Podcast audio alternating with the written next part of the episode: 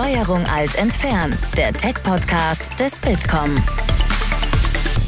Herzlich willkommen zu einer neuen Folge unseres Podcasts Steuerung Alt entfernen. Mein Name ist Sebastian Klöß und ich bin Bereichsleiter für Consumer Technology und AR VR beim Bitkom. Ich moderiere diesen Podcast zusammen mit Nina Paulsen. Hallo Sebastian. Ja, ich bin Nina Paulsen, ich bin Pressesprecherin beim Bitkom und eine der Co-Moderatoren dieses Podcasts. Ja, und wir sprechen heute über ein sehr wichtiges Thema, vielleicht sogar das Menschheitsthema überhaupt, den Klimawandel. Allein in diesem Jahr gab es diverse Extremwetterereignisse mit großen Katastrophen. Man denke nur an die verheerende Flut in Nordrhein-Westfalen und Rheinland-Pfalz. Ja, da fällt einem ja gleich noch mehr ein. Wir hatten ähm, eine Hitzewelle, Waldbrände in Südeuropa. Da gab es zum Teil schreckliche Bilder in den Medien von Leuten am Strand, die vor brennenden Bergen und Wäldern standen. Wir hatten eine Hitzewelle in den USA und in Kanada. Ich glaube, in Kanada wurden irgendwie fast 50 Grad geknackt oder 47,8 oder 9 ähm, und auch Überschwemmungen in den USA. Also es reißt nicht ab. Genau, es reißt nicht ab und es ist ziemlich klar, es muss was getan werden und es gibt auch zahlreiche Ideen, was getan werden kann gegen den Klimawandel, ähm, von der Politik, von uns Verbrauchern, aber auch von der Wirtschaft. Und heute wollen wir insbesondere gucken, wie man auch mit Technologien gegen den Klimawandel ankommen kann. Und darüber wollen wir heute sprechen mit Simon Thies. Er ist einer der Gründer der Green Tech Alliance. Simon, herzlich willkommen, schön, dass du da bist. Hallo Sebastian, hallo Nina, freut mich sehr hier zu sein. Hi. Vielleicht mal vorab einfach zum Hintergrund. Was ist eigentlich Green Tech und was ist die Green Tech Alliance? Genau, die Green Tech Alliance ist ähm, eine globale, aktive Allianz von und für nachhaltige Startups und auf jeden Fall auch mittlerweile schon werdende Grown-ups, äh, welche einfach das Ziel hat, Impact, Nachhaltigkeit, effizient auch wieder global zu skalieren. Und äh, da sehen wir uns ganz stark fokussiert auf den For-Profit-Bereich jede Institution, jede NGO, Stiftung hat definitiv äh, eine ganz wichtige Daseinsberechtigung, aber wir wollen über For-Profit, skalierbare Unternehmen eben diese Allianz ähm, global in die Welt raustragen. Und unser Ökosystem soll insbesondere dabei helfen, die sogenannte Funding Gap zu schließen für diese nachhaltigen Unternehmen. Und da sehen wir, und das hat ja, haben die letzten anderthalb Jahre jetzt ganz besonders gezeigt, einen riesen Nachholbedarf auf, auf allen Seiten dieses Ökosystems. Sämtliche Stakeholder brauchen da Nachhilfe. Seit wann gibt's euch denn und seit wann seid ihr dabei? Uns gibt es seit dem ersten Lockdown äh, Mai 2020. Und das war auch etwas, eigentlich unsere Gründungsgeschichte. Wir hatten vor, etwas in der Art ähm, zu initiieren, ähm, und dann ging es halt mit Corona los. Und äh, Corona hat halt äh, aufgrund der, dadurch, dass es so nah bei uns war, die ganze nachhaltig, nachhaltige Geschichte, den Green Deal, alles, was davor dominiert hat, etwas ähm, aus der öffentlichen Bildfläche verschoben. Und gesagt, das, das kann nicht sein. Also das heißt nicht, dass das, das Corona-Thema nicht wichtig ist, ganz im Gegenteil.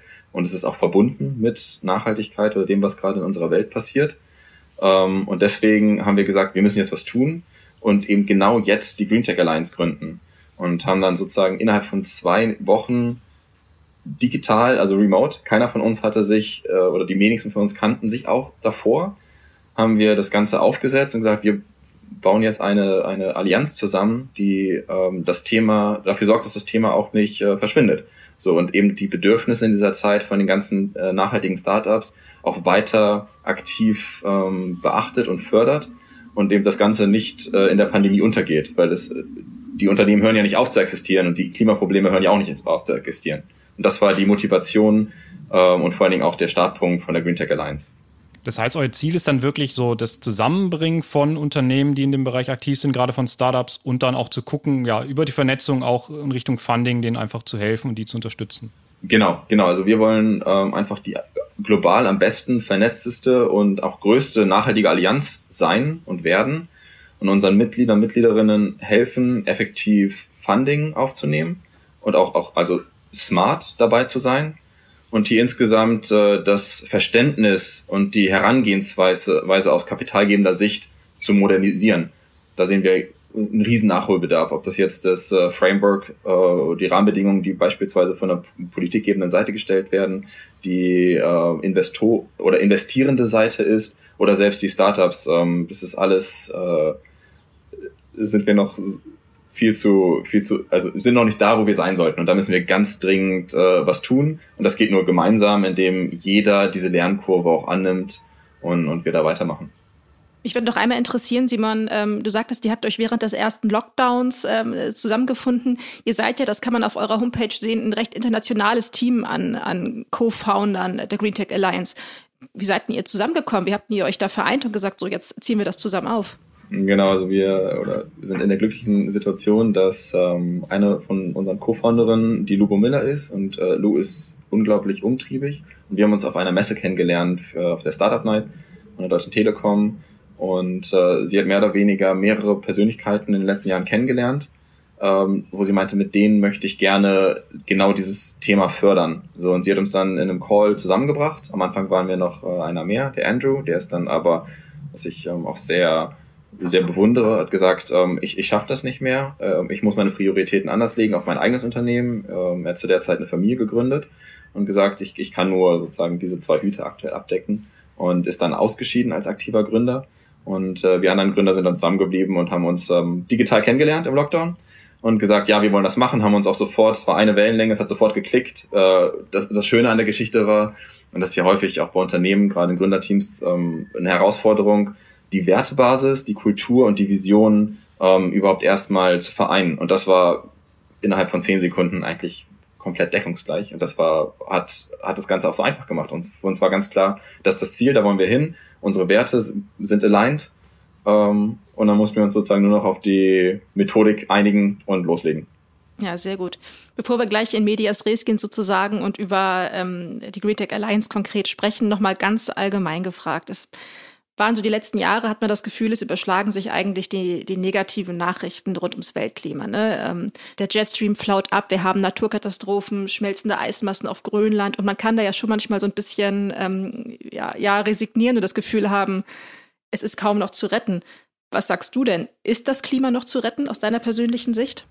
Ja, eine schwere Frage, äh, auch eine schwerwiegende Frage. Ich würde sagen, nein das Klima oder der Klimawandel an sich ist nicht aufzuhalten, ähm, aber es geht grundsätzlich um den Erhalt einer lebenswerten Erde und die Möglichkeiten oder einfach alles Mögliche zu tun, die Folgen des menschengemachten Klimawandels abzuschwächen, die Art und Weise, wie wir leben, entsprechend anzupassen, die Ressourcen besser zu nutzen und Re Resilienzen auf allen Ebenen aufzubauen. Ähm, und im Endeffekt ist, ist Klimaschutz oder sozusagen die Anpassung äh, an den Klimawandel und das Abschwächen des Klimawandels ja äh, nicht irgendwie eine, dass man irgendwie mega öko drauf ist, sondern auch einen Selbsterhalt, also ein Selbstschutz von uns, weil im Endeffekt ist der Erde egal, ähm, was jetzt passiert, ähm, sondern wir müssen ja schauen, dass wir als, als, als Menschen in der Lage sind, ein lebenswertes Ökosystem zu konservieren. So, und ich glaube, da liegt eher die Herausforderung, ähm, dass wir es schaffen, ähm, die Hebel, die wir haben, soweit einzusetzen, um den Klimawandel abzuschwächen, zu verlangsamen und währenddessen uns als Gesellschaft ähm, sagen gesund darauf einzustellen. Das heißt, äh, alles alles zu machen, was in unserer äh, in unseren Möglichkeiten besteht. Also Klimawandel wird es dann weitergeben, aber ähm, hoffentlich so, dass wir überleben und auch noch ein bisschen Spaß dabei haben. Ja, dann kommen wir mal zu den Möglichkeiten. Welche Rolle können denn Technologien und kann insbesondere Green Tech dabei spielen? Ich, ähm, ich glaube, Technologien sind sehr essentiell, aber nur ein, eine Ebene davon. Ähm, Technologien ermöglichen eben global zu skalieren, ähm, auch dabei Fehler nicht zu wiederholen ähm, und vor allen Dingen Informationen und äh, Potenziale auszutauschen. Ähm, und das ist mega wichtig, weil wir, wir sind eine Lernkurve gegangen in verschiedenen Ländern und äh, wir leben in einer unglaublich privilegierten Welt, gerade hier in Deutschland. Und wenn wir überlegen, welche, welches Lehrgeld wir eigentlich gezahlt haben, wäre es ja total schön, wenn äh, andere Bereiche, andere Länder und vielleicht auch andere, äh, ja, gerade gerade der globale Süden, äh, bestimmte, äh, also sehr kostspielige Lehrgelder nicht bezahlen muss, sondern direkt dort einsteigt, wo es darum geht, über Technologien eben eine deutlich fortschrittlichere, ressourcensparende äh, sozusagen Epoche einzuleiten. Deswegen denke ich mal, dass, dass Technologien, also quasi Green Tech, essentiell ist, um, um diesen Paradigmenwechsel zu schaffen. Kannst du mal ganz konkrete Beispiele nennen, vielleicht für unsere Hörerinnen und Hörer, die jetzt da noch nicht so tief drin sind? Ganz konkretes Beispiel für eine Technologie, wo du sagst, die hat direkten Impact und kann eingesetzt werden. Ähm, Beispielsweise würde ich dann ähm, mal ein, eins von unseren Member nennen, das ist äh, Spark Global. Die setzen sich dafür ein, dass äh, Food Waste äh, reduziert wird um 50 Prozent und zwar äh, mit Hilfe von KI. Äh, die versuchen zu tracken, dass äh, eigentlich es gar nicht mehr dazu kommt, dass Food Waste passiert und überall da, wo zu viel eine Überproduktion stattfindet, dass das direkt äh, umverteilt wird. Das heißt, bevor das einfach sich anhäuft und weggeschmissen wird, direkt von Anfang an erkannt wird, ah, hier gibt es viel, viel zu viel Essen. Und das geht dann direkt dorthin, wo eben Essen gebraucht wird. So, und das ist, äh, ist auch innerhalb von, von kleinen Ökosystemen. Das kann eine Stadt wie Berlin sein, schon der Fall, dass auf der einen Seite sehr viel Essen da ist und auf der anderen Seite sehr wenig. Und wenn man von Anfang an eine Technologie nutzt, um diese Ressourcen umzuverteilen, ähm, smart, dann ähm, haben wir einen wahnsinnigen Hebel, sowohl was die Kostenersparnisse angeht, aber auch was den äh, zum Beispiel den CO2-Impact ähm, angeht, weil beispielsweise äh, die ganze Food Production, also alles, was der Lebensmittel weltweit sind, mehr als ein Viertel der ähm, Greenhouse-Gase, die ausgestoßen werden. Und wenn wir da den Hebel anlegen, haben wir sofort bei jedem Einzelnen von uns, aber auch in der Gesellschaft einen Riesenhebel. Und das wäre beispielsweise eine Technologie, die auch in anderen Ländern super gut angewendet werden könnte. Kannst du einschätzen, seit wann eigentlich Technologie und Bekämpfung des Klimawandels zusammengedacht wird? Also seit wann ist man wirklich auf den Trichter gekommen, man kann auch mit Technologie was tun, um unsere Erde einfach lebenswert zu erhalten? Ja, gute Frage. Ähm, also ich denke mal, Technologien wurden immer dann eingesetzt, wenn es darum ging, äh, Prozesse zu optimieren oder Dinge auch zu vereinfachen oder auch angenehmer zu gestalten und auch Lösungen zu finden. Und äh, Thema Nachhaltigkeit, Klimawandel stellt uns vor große Probleme, für die wir Lösungen brauchen. Und ich glaube, da ging halt genau dieser Zusammenschluss zwischen Technologie und Nachhaltigkeit ein. Und ich meine, da gibt's ja, wenn man sich das mal anschaut, beispielsweise die, die, die Wertschöpfungskette oder die Lieferkette von Unternehmen. Mit Technologie, mit einem guten Screening kann man diese Wertschöpfung alleine finanziell deutlich optimieren. Das heißt Kostenreduktion. Das heißt aber auch, dass grundsätzlich weniger Ressourcen gebraucht wird, was eine ökologische Nachhaltigkeit bedeutet und vielleicht sogar auch, ähm, auch was Fairness angeht. Das heißt, es ist transparenter, ich weiß, was auf der, in der Lieferkette passiert, wo kommen die Sachen her. Und so hat man auf einmal ähm, auch als nicht mal als Unternehmen eine große äh, Motivation, ähm, mit Technologie zu arbeiten, weil, weil Wissen über das eigene Unternehmen, über die Produkte da sind, viel besserer Zugang zum Markt, äh, vielleicht sogar eine bessere, bessere, stärkere Brand am Anfang, am Ende, was auch wieder zu, zu positiven äh, Effekten führt. Um, ich glaube, da liegt auf jeden Fall erstmal die Motivation, die Technologie in die Nachhaltigkeit reinzuschieben oder umgekehrt. Mhm. Glaubst du, dass Technologie uns jetzt da wirklich voranbringen kann? Weil ich erinnere mich so an meine frühe Schulzeit, Anfang der 90er Jahre, auch da war ja irgendwie Umweltschutz schon Thema und irgendwie Greenhouse-Effekt war auch schon hoch und runter diskutiert. Ähm, trotzdem wurde nach wie vor zu wenig getan damals. Glaubst du jetzt, Technik erlaubt uns heute schneller ranzugehen oder jetzt wirklich effizienter ranzugehen, um was gegen den Klimawandel zu tun? Ich denke schon.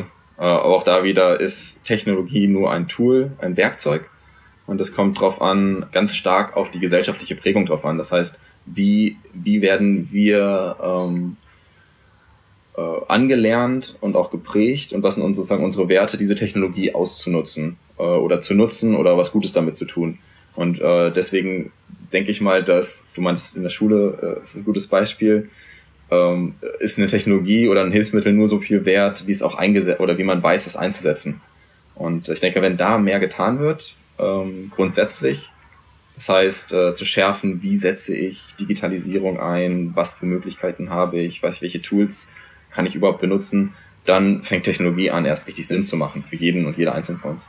Mhm. Ich glaube, das ist ein ganz wichtiger Punkt, den du da sagst, ne? Weil es gibt immer noch so ein bisschen, manchmal so eine, habe ich das Gefühl, in der Gesellschaft so eine Gutgläubigkeit, na ja, irgendwann wird schon eine Technik erfunden, die wird schon richten, dass, dass der Klimawandel irgendwie verlangsamt werden kann.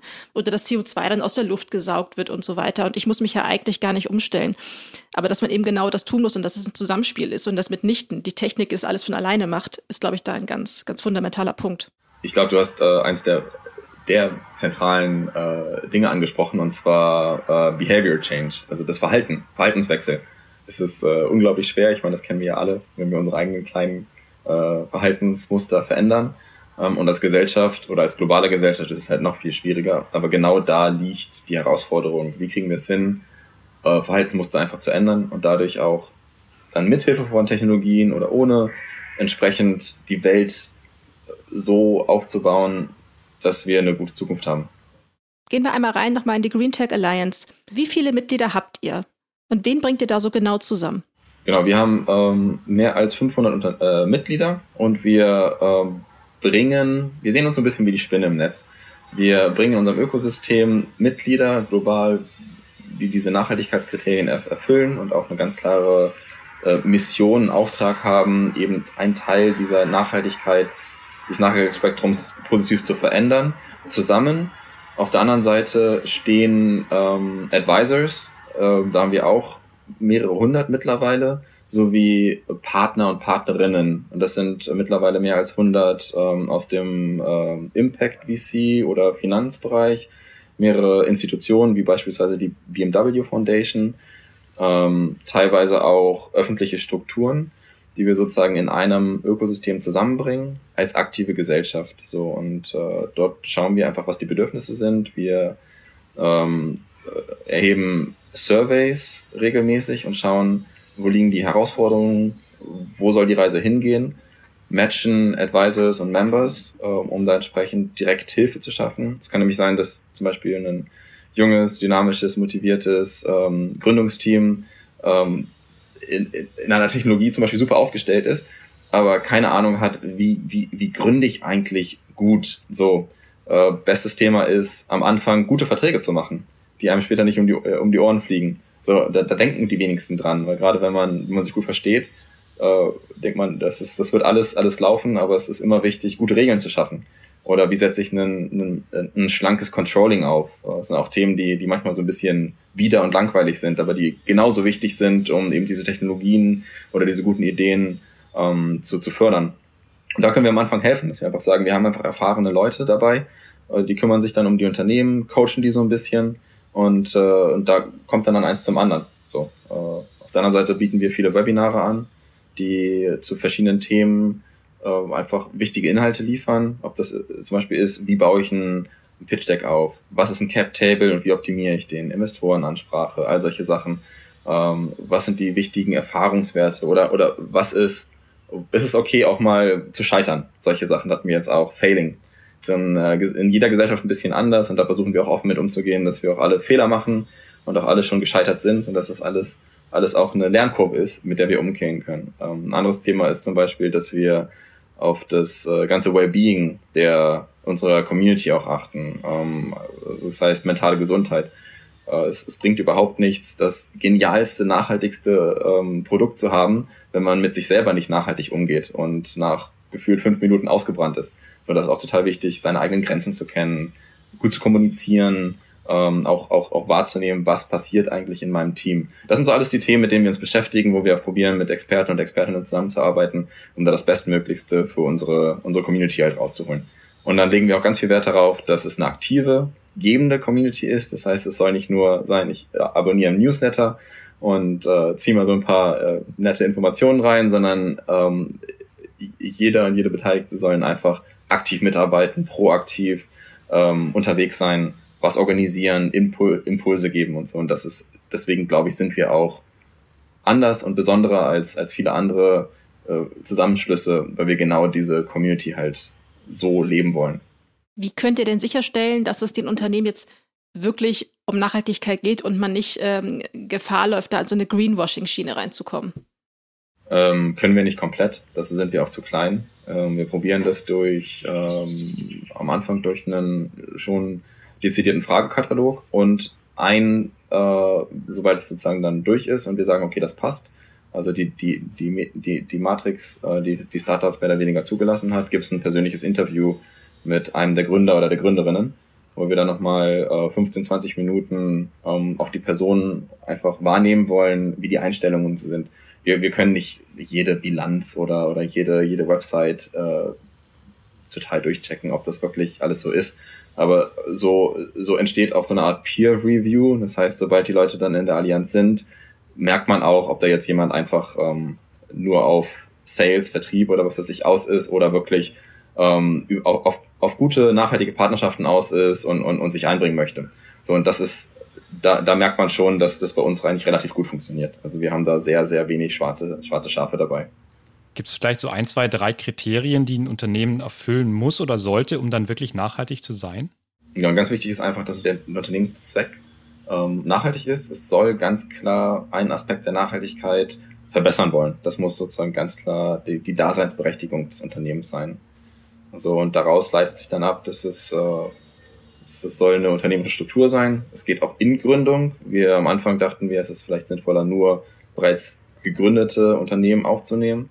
Aber der Schritt davor ist teilweise noch viel wichtiger. Das heißt, äh, Teams, die sich gerade zusammenschließen, die kurz vor der Gründung sind, die zu unterstützen, ist manchmal viel, viel, viel nachhaltiger, als, als wenn man bereits 20 Schritte weiter ist, obwohl es da auch genug ähm, mal, Potenzial gibt. Ähm, und das ist wichtig, dass sozusagen ein, ein in, in der Gründung bestehendes Unternehmen besteht. Ähm, und das war es eigentlich auch schon. Das sind sozusagen unsere, unsere Kriterien. Das ist ein nachhaltiges Unternehmen, was definitiv sich zum Ziel gesetzt hat, die, die, die Welt in dem Sinne zu verbessern. Glaubst du, dass gerade Digitalunternehmen hier eine besondere Verantwortung haben in Richtung Nachhaltigkeit? Weil klar, ähm, wenn es digital ist, ist irgendwie Strom mit im Spiel, der irgendwo herkommen muss. Es sind auch Ressourcen mit im Spiel, ähm, die benötigt werden. Also wie siehst du da die Verantwortung gerade vielleicht von digitalen Unternehmen? Ähm, immens. Also ich sehe da eine riesige Verantwortung, weil gerade Digitalunternehmen, ich kann mir vorstellen, dass du das sogar tatsächlich noch besser weißt oder, oder auch ihr, ähm, sind einfach äh, viel, haben einen viel größeren Hebel, weil sie unsere, unsere alltägliche, also sozusagen in der modernen Welt unser alltäglichen äh, Tagesablauf viel mehr bestimmen. Meine bestes Beispiel ist Google oder so, ne? Ähm, es ist, der Hebel ist durch die äh, Digitalunternehmen können auch halt viel mehr skalieren. Also wenn ich ein Hardware-Produkt habe, habe ich eine gewisse Limitierung. Aber so ein Digitalunternehmen kann sich so groß aufstellen, so global aufstellen, dass kleine Veränderungen ähm, einfach, eine riesen, riesen äh, Folgen haben. Und da sehe ich äh, gerade Digitalunternehmen total in der, in der Pflicht, diese Verantwortung auch anzunehmen und, und entsprechend auch zum Guten zu nutzen. Du hast vorhin ja schon mal das Beispiel ähm, genannt, wie man einfach mit Technologie schaffen kann, weniger Lebensmittelabfälle zu produzieren. Gibt es so weitere Beispiele, die aus deiner Sicht wirklich besonders gelungen sind, so weltweit, also aus eurem Netzwerk oder auch darüber hinaus, wie man es schafft, mit Tech wirklich die Welt greener zu machen? Ja, ein cooles Beispiel ist natürlich Ecosia, kommen ja auch aus Berlin. Ähm, super Algorithmus, ähm, tolle Suchmaschine, die gleichzeitig äh, auch als, als faires, soziales, nachhaltiges Unternehmen ähm, einfach dafür sorgt, dass überall in der Welt Aufforstungsprojekte äh, geschehen und das Ganze sogar ohne eine große Umstellung der einzelnen Nutz, Nutzer und Nutzerinnen. Das heißt, ich, kon ich konsumiere sozusagen das, was ich so oder so jeden Tag tue und dadurch, dass ich eben bestimmte, eine bestimmte Plattform nutze, wird der Profit, der dadurch generiert wird, nicht einfach ähm, verpufft nicht oder äh, dient nur dem Shareholder Value, sondern wird ganz klar zum größten Teil in nachhaltige Projekte gesteckt und, und vor allen Dingen in Aufforstung. Ähnlich ist es dann Tree App aus London, die, die kümmern sich auch um Aufforstung und da geht es auch darum, so wenig, also die, die Niederschwelligkeit zu halten. Das heißt, ähm, auch eine Technologie zu nutzen, über normale äh, Verhaltensweisen einen positiven äh, Impact zu generieren ähm, was auch interessant ist, aber da ähm, würde ich jetzt die Technologie kritischer sehen, ist beispielsweise äh, sowas wie The Ocean Cleanup. Ähm, die haben aber eher so Pioniercharakter. Ähm, ich glaube nicht, dass The Ocean Cleanup irgendwie die Lösung ist, äh, die, die mehr, ich weiß nicht, ob, ob, ob ihr wisst, was das ist oder ob ich das einfach kurz sagen soll. Ocean Cleanup äh, wurde von einem, ich glaube, einem Holländer mit, ich glaube, 15 initiiert und der hat sich überlegt, ähm, wie man ähm, einfach Plastikmüll aus den Meeren fischen kann. Hat große Unterstützer gefunden. Ich glaube, äh, Leonardo DiCaprio zum Beispiel. Ähm, auch viel Geld eingesammelt, aber es ist halt ein sehr aufwendiger Prozess, also Meeresschleusen aufzubauen, damit ähm, auf die Meere rauszufahren und an der Oberfläche treibenden Plastikmüll rauszufiltern und das Ganze natürlich dann wiederzuwerten. Das ist sehr aufwendig, aber ich glaube, es ist trotzdem ganz wichtig, genau solche, solche Vorbilder und solche Pioniere zu haben, ähm, eben um auf diese Themen aufmerksam zu machen. Und daraus können dann wieder weitergehende, vielleicht äh, auch skalierbare Lösungen entstehen. Wir hatten ja gerade schon mal ähm, auch die großen, die Global Player angesprochen aus dem Bereich der Digitalwirtschaft. Da sehen wir ja zum Teil, dass die sich Klimaziele verorten, die deutlich ehrgeiziger sind als die Klimaziele der Politik, was jetzt Net Zero betrifft und so weiter. Hast du insgesamt das Gefühl, dass die Politik der Wirtschaft sogar hinterherhinkt? Auf jeden Fall. Also natürlich differenziert zu betrachten, in welchem Land oder jetzt irgendwie die EU meinen. Aber ähm, ich denke auf jeden Fall, dass die Unternehmen viel weiter sind. Ähm, ich denke mal, ein gesundes, nachhaltiges Unternehmen und nachhaltig, ähm, zum Beispiel Meeresburg rede, ist ja nicht nur ökologische Nachhaltigkeit, sondern auch eine finanzielle Nachhaltigkeit, soziale Nachhaltigkeit. Ähm, gut, ein gesundes Unternehmen überlegt halt, wie schaffe ich es auch in Zukunft erfolgreich zu sein und, äh, und überhaupt zu existieren. Und, ähm, und da sind die, ich meine, das sieht man ja daran, dass irgendwie ExxonMobil schon in den 70er Jahren eigentlich genau über den Klimawandel Bescheid wusste. Und zwar aus Sicherheitsgründen. Die wollten einfach wissen, wie lange gibt's das Business noch und haben sich entsprechend informiert. Also die Schlussfolgerungen, die daraus gezogen wurden, unternehmerisch, äh, waren dann ja, vielleicht nicht so die, die wir jetzt unterstützen würden, aber grundsätzlich ähm, denke ich schon, dass Unternehmen da deutlich weiter sind, weil die einfach wissen wollen, wie geht's weiter. So, ich muss mich auf, die, auf, auf den Klimawandel einstellen, ich muss mich auf bestimmte Strukturveränderungen einstellen und entsprechend ist es ganz wichtig, informiert zu sein und sich ganz, ganz früh darauf einzustellen. Und deswegen sind Unternehmen weiter. Und äh, ich denke, äh, Staaten funktionieren da leider einfach anders. Lässt sich aus deiner Erfahrung sagen, welche politischen Maßnahmen es bräuchte, um die Klimaschutzbemühungen der Unternehmen, aber auch die Ideen der Startups besser zu flankieren? Na, ich glaube, viel ist halt einfach Planbarkeit und nicht diese Wankelmöglichkeit. Ähm, was mich persönlich auch stört, ist dieses äh, Auslagern von äh, Commitments oder, oder sag ich mal, Zusagen in die Zukunft. Das heißt, wir machen den Kohleausstieg in gefühlt 100 Jahren oder wollen bestimmte CO2-Ziele dann und dann, sondern warum nicht einfach heute, dass man sagt, ist doch ganz klar, es ist seit 30, 40 Jahren bekannt, was wir machen müssen. Und dann müssen wir nicht heute sagen, dass wir in 30 Jahren irgendwas schaffen wollen, sondern es ist ganz wichtig von heute, Tag eins. Natürlich kann man nicht alles in einem Rutsch ändern, aber ein ganz klares System aufzubauen, auch parteiübergreifend, einfach äh, Klimawandel sozusagen als, ähm, als Basis nimmt und dann Jahr für Jahr entsprechend äh, das, das umzusetzen. So, ich glaube, das ist wichtig und auch die rechtlichen Rahmenbedingungen zu schaffen. So, gleichzeitig finde ich es total wichtig, ähm, mal über Subventionen zu reden. Welche Unternehmen werden denn eigentlich oder welche Branchen werden subventioniert? Das sind immer noch zum größten Teil die klimaschädlichen. So, das heißt, das erste faire wäre ja auch, auch aus marktwirtschaftlicher Sinn, klimaschädliche Subventionen einfach einzustellen. Und dadurch würde auch, äh, ich denke mal, eine, eine fairere, nachhaltigere ähm, oder einfach äh, Welt entstehen. Ähm, das heißt, bestimmte Sachen sind dann auch einfach gar nicht mehr lohnenswert. So, jetzt ähm, bestimmte Produkte lohnen sich nur, weil sie eben subventioniert werden. So und äh, wenn diese Produkte dann auf einmal nicht mehr subventioniert wird, würde sich auch die Branche komplett umstellen. So, da wird aber kaum drüber geredet. Das finde ich sehr schade. So, und äh, da müsste dann auch die das ist halt eine Sache, äh, dass die EU viel zu wenig Druck auf die Nationalstaaten gerade gerade ausüben kann. Und da wäre es mein Wunsch, dass wenn bestimmte Sachen auf EU-Ebene beschlossen werden, es auch Mechanismen gibt, ähm, diese Accountability, also die Leute zur Verantwortung zu ziehen und dann sagen, Deutschland, ja, ähm, ihr, ihr redet zwar viel, aber ihr, ihr versäumt es, die Sachen umzusetzen. Und da müsste es auch Maßnahmen geben, das, das zu machen.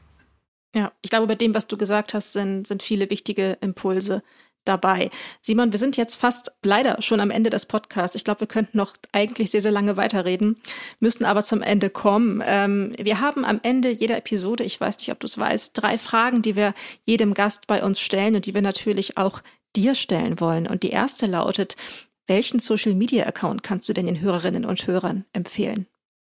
Ähm, welchen ich auf jeden Fall empfehlen kann, ist der Social Media Account von Christiana Folgueres. Äh, die habe ich persönlich ähm, in Toronto auf der Collision getroffen. Das ist eine total bemerkenswerte Frau, die äh, Diplomatin war und ähm, das Klimaabkommen mit final verhandelt hat.